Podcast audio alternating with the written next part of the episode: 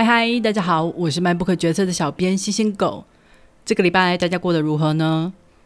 随着俄乌战争的开打，很多人对于俄罗斯感到越来越好奇，不管是它的现状，或是它过去的历史。不知道是不是很多人都跟我一样，对于俄罗斯的印象，大部分就是来自旧时代的苏联。而且平心而论，我们对于苏联的熟悉度也远远比不上美国。大部分的人大概就只知道苏联打赢了第二次世界大战，当时席卷了整个欧洲、战无不胜的德国，就是在进攻苏联的时候尝到了败绩。从此以后，战情就整个扭转。紧接着，在二次大战之后呢，苏联跟美国进入了长时间的冷战。所有人都知道，苏联是唯一可以与美国互相匹敌的军事强权。在很多的电影里面，苏联的间谍就是那个无敌大反派，非常的冷血无情，让我对他们一直存在着一种刻板印象，认为他们都是受过高度训练的杀人机器。这几年，网络上还很爱称俄罗斯人是战斗民族，因为他们都可以毫无畏惧的生活在严寒之中，而且还可以拿熊当宠物。但是后来，我读了两本书，大大翻转了我对俄罗斯人的印象。这两本书都是白俄罗斯作家亚历塞维奇所写的。他是一个报道文学作家，所有的书都集合了大量的访问。过去我们曾经介绍过他所写的《车诺比的声音》，访问的是车诺比核电厂大爆炸时的当事人们。而关于第二次世界大战，他也写了两本书，一本是《战争没有女人的脸》，跟我还是想你，妈妈。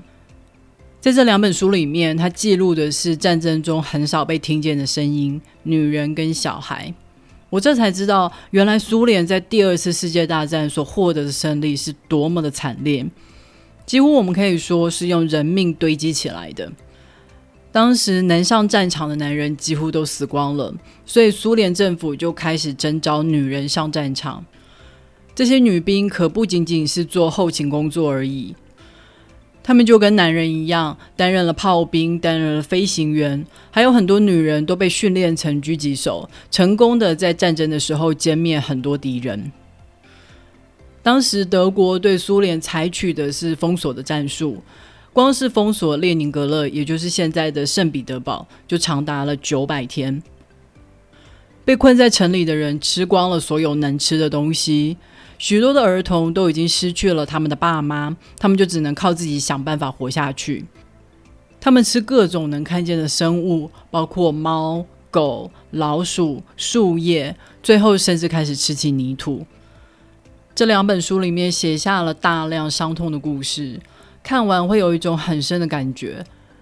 他们真的不是什么战斗民族，他们饱受苦难，很多平民几乎没有机会过上安稳的生活。从一九一七年共产党发起十月革命开始，当时的共产党推翻了沙皇，但是紧接着就陷入了长达四年的内战。内战结束之后，史达林又为了巩固政权，开始了红色恐怖，把数百万人送往了冰天雪地的集中营。紧接着，一九四一年德国侵略苏联，苏联开始第二次世界大战。在这场大战中，苏联失去了上千万人的性命。好不容易大战结束，又进入了美苏冷战时期。对于共产党而言，所有的人都应该为党服务，遵从党的计划经济。人民被派去工厂生产大量的武器，或是被训练成间谍送往西方。很多人都是身不由己，没有选择。到了八零年代，先是车诺比的核爆，有上百万人不明所以的就被征召去清理现场。五年之后，苏联解体，信奉一辈子的共产主义就这样全部瓦解，取而代之的是狂暴、没有任何节制的资本社会。很多人都没有办法适应这样子的转变。一个原本在共产时代很光荣、很骄傲的工人，到了资本社会以后。因为没有钱，就落到了社会的最底层，整个社会的价值观完全被粉碎。过去尊崇的价值，现在变得一文不值。有很多人变得很茫然、很空虚。这些冲突的感受，在亚历塞维奇的另外一本书《二手时代》里面有很深刻的描述。如今，俄罗斯人又被普丁派出去打一场意义不明的战争。根据流出来的士兵简讯，这些士兵在初期甚至以为只是演习而已，不是真的要打仗。纵观他们的历史，有时候你不是觉得他们可恶或是可怕，而仅仅只是觉得他们很可怜。今天我想要来介绍另外一本关于苏联在第二次世界大战的历史，让大家对于俄罗斯有更多的认识。这本书的书名是《伊凡的战争》。伊凡是俄国很常见的名字，所以在这里也被用来当做苏联普通士兵的代称。德军曾经这么形容过俄军：他们说，俄国人不是人，他们是某种铁铸的生物。即使德军怎么用飞机、大炮轰炸，都已经把整个城市变成废墟了，俄军还是牢牢的守在废墟当中，就很像是拥有铁打的意志，一步都不退。不过，这并不是这场战争的全貌。俄军在一开始其实也被德军打得节节败退，当时有很多平民甚至都觉得，即使德军接管也没有差。因为如此一来，就可以终结他们当时在苏联集体农场里的悲惨生活。还有很多人虽然征召进了军队，但是军队的装备远远不足，所以他们既没有营地可以睡觉，也没有枪。就算有了枪，常常也没有子弹。他们没有受过什么训练，就被推上了战场。指挥官也根本没有规划什么战术。只是盲目的命令他们往前冲，以人命堆叠的方式慢慢靠近德军的坦克，好摧毁他们。许多人成了逃兵，反正军官可能比他们还要早逃跑。那么这样子糟糕的情势又是怎么被扭转的呢？就让我们跟着这本书，好好的看着伊凡们在这场战争里的经历吧。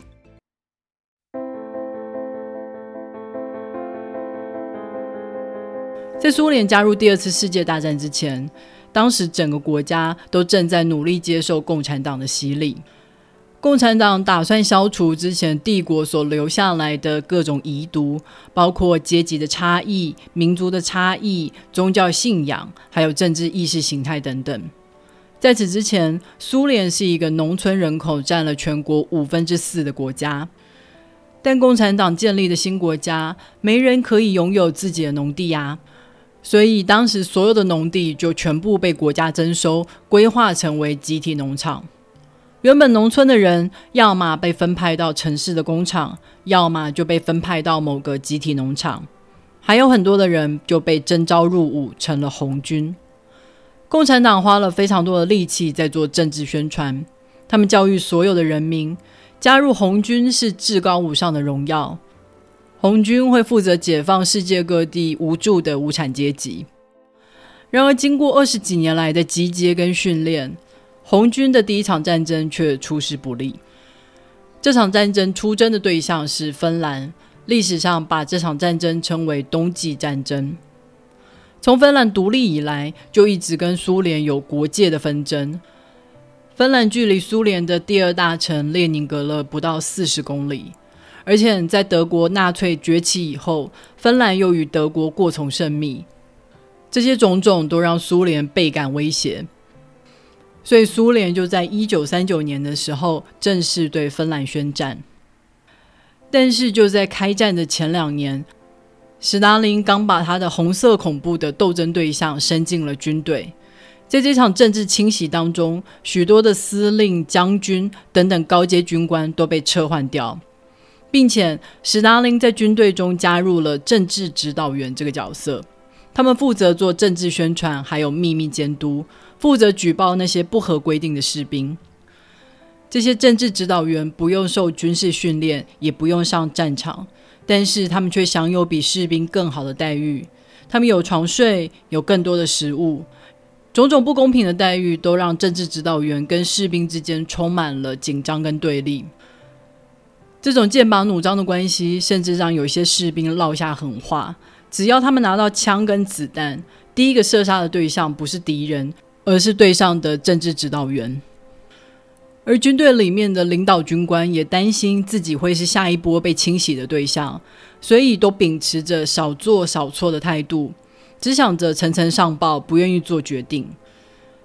当时的红军内部充满了矛盾。在面对芬兰的酷寒恶劣气候，更是雪上加霜。原本计划三星期就结束的战争，却持续了将近四个月。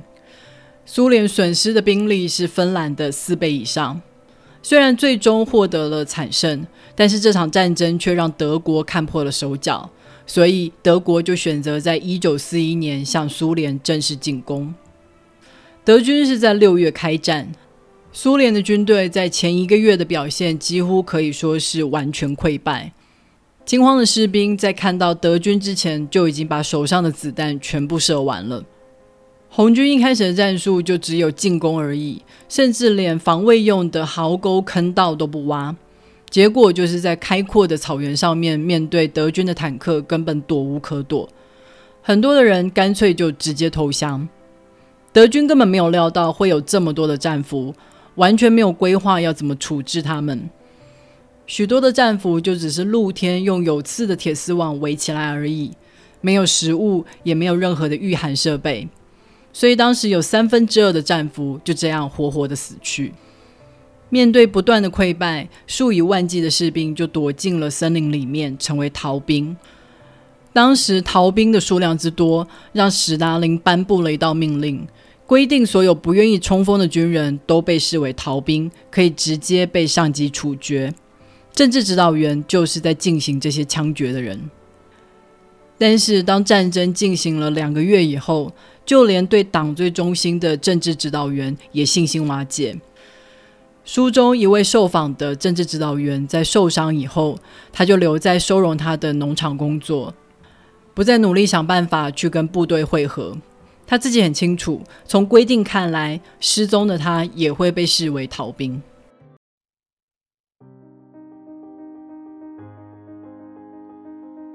就当前线节节败退的时候，后方的人民却是接收到完全不一样的讯息。报纸上、电视上报道的都是有多少德军被杀，多少的坦克被破坏，有很多的英雄故事都被大篇幅的宣传。例如，有个士兵当时要拿炸弹扔向坦克，即使他当时都已经身中德军的子弹，脚步不稳，但他仍然坚持不懈。最后果然成功的摧毁了敌方的坦克，自己也与坦克同归于尽。还有一些悲剧会被包装成爱国故事。当时在克里米亚岛有三千个军人。他们在战败之后没有投降，而是选择躲进了当地一个采石场的坑道里面，并且还勇敢的用剩余的武器反击地面上的德军。最后，德军在坑道的出口设置了炸药，并且把毒气灌入到坑道里面。三千人最后仅仅只有几十人逃出来。死在坑道里面的人被政府描绘成宁死不屈的英雄。但事实的真相却是，这些人都是被迫留下来的。他们被自家人拿枪指着，要他们慷慨赴义。在报道里面，所有的战争胜利都会归功于史达林的英明领导，因为领袖就代表了国家的图腾。即使很多人因为史达林之前的红色恐怖、政治清洗而深觉被国家背叛，被史达林背叛。但是当时在战场上准备冲锋的士兵还是会大喊“为国家而战，为史达林而战”。受访的老兵说：“重点不是喊的内容，而是他们需要一个一致的口号。而口号里面的国家跟领袖，就在这个过程里面变得神圣起来。”战争还没有结束，战争博物馆就已经建立了，里面开始生产关于这场战争的官方说法。在官方说法里面，撤退跟投降是绝对不会出现的。苏联政府也从来没有曝光过真正的死亡人数。虽然保守估计，光是红军的死亡人数就超过了第一次世界大战所有国家的死亡人数。博物馆里面讲到死守列宁格勒这场战役，把所有死守在城里的人民称为英雄。但是却绝口不提有多少人不是死于战火，而是死于粮食缺乏。当时民间出版的战争回忆录，甚至连饥饿的回忆都不能被提及。共产党肆无忌惮的重塑历史，就是瞄准了人性容易遗忘痛苦回忆的本能，所以他们塑造了一个国家光辉历史的版本，而这个版本也让人民维持了民族的尊严，双方皆大欢喜。